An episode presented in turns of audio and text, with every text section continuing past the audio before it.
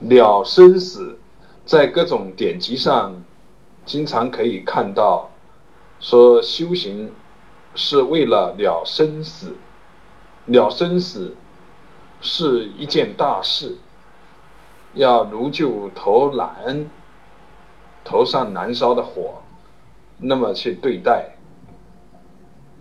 为什么这么讲呢？因为生死是最大的烦恼。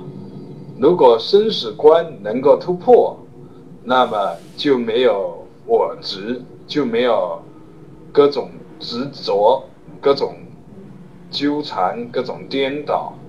因为生死它毕竟是一种显现，因缘和合，毕竟无生，因缘和合而显无生，也即无死，就超越了生死。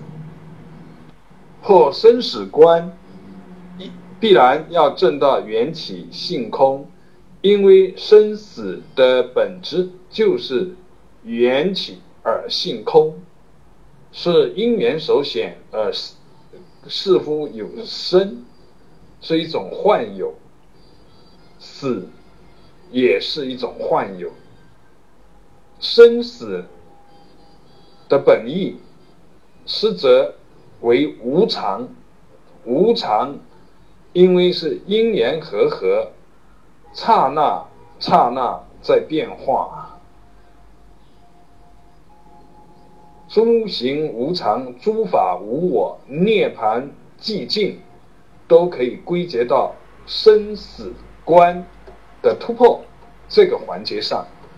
一旦突破了生死观，对这三法印的精神。就得到了体证。要破生死关，必须参生死的本质。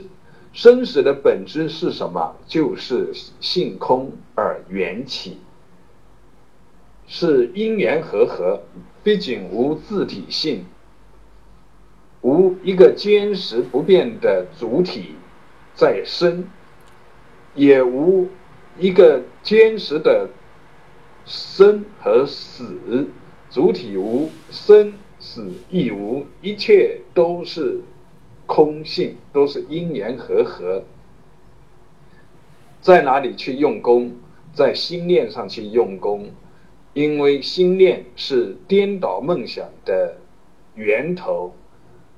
将心念从妄念转为净念，即参透生死。妄念是。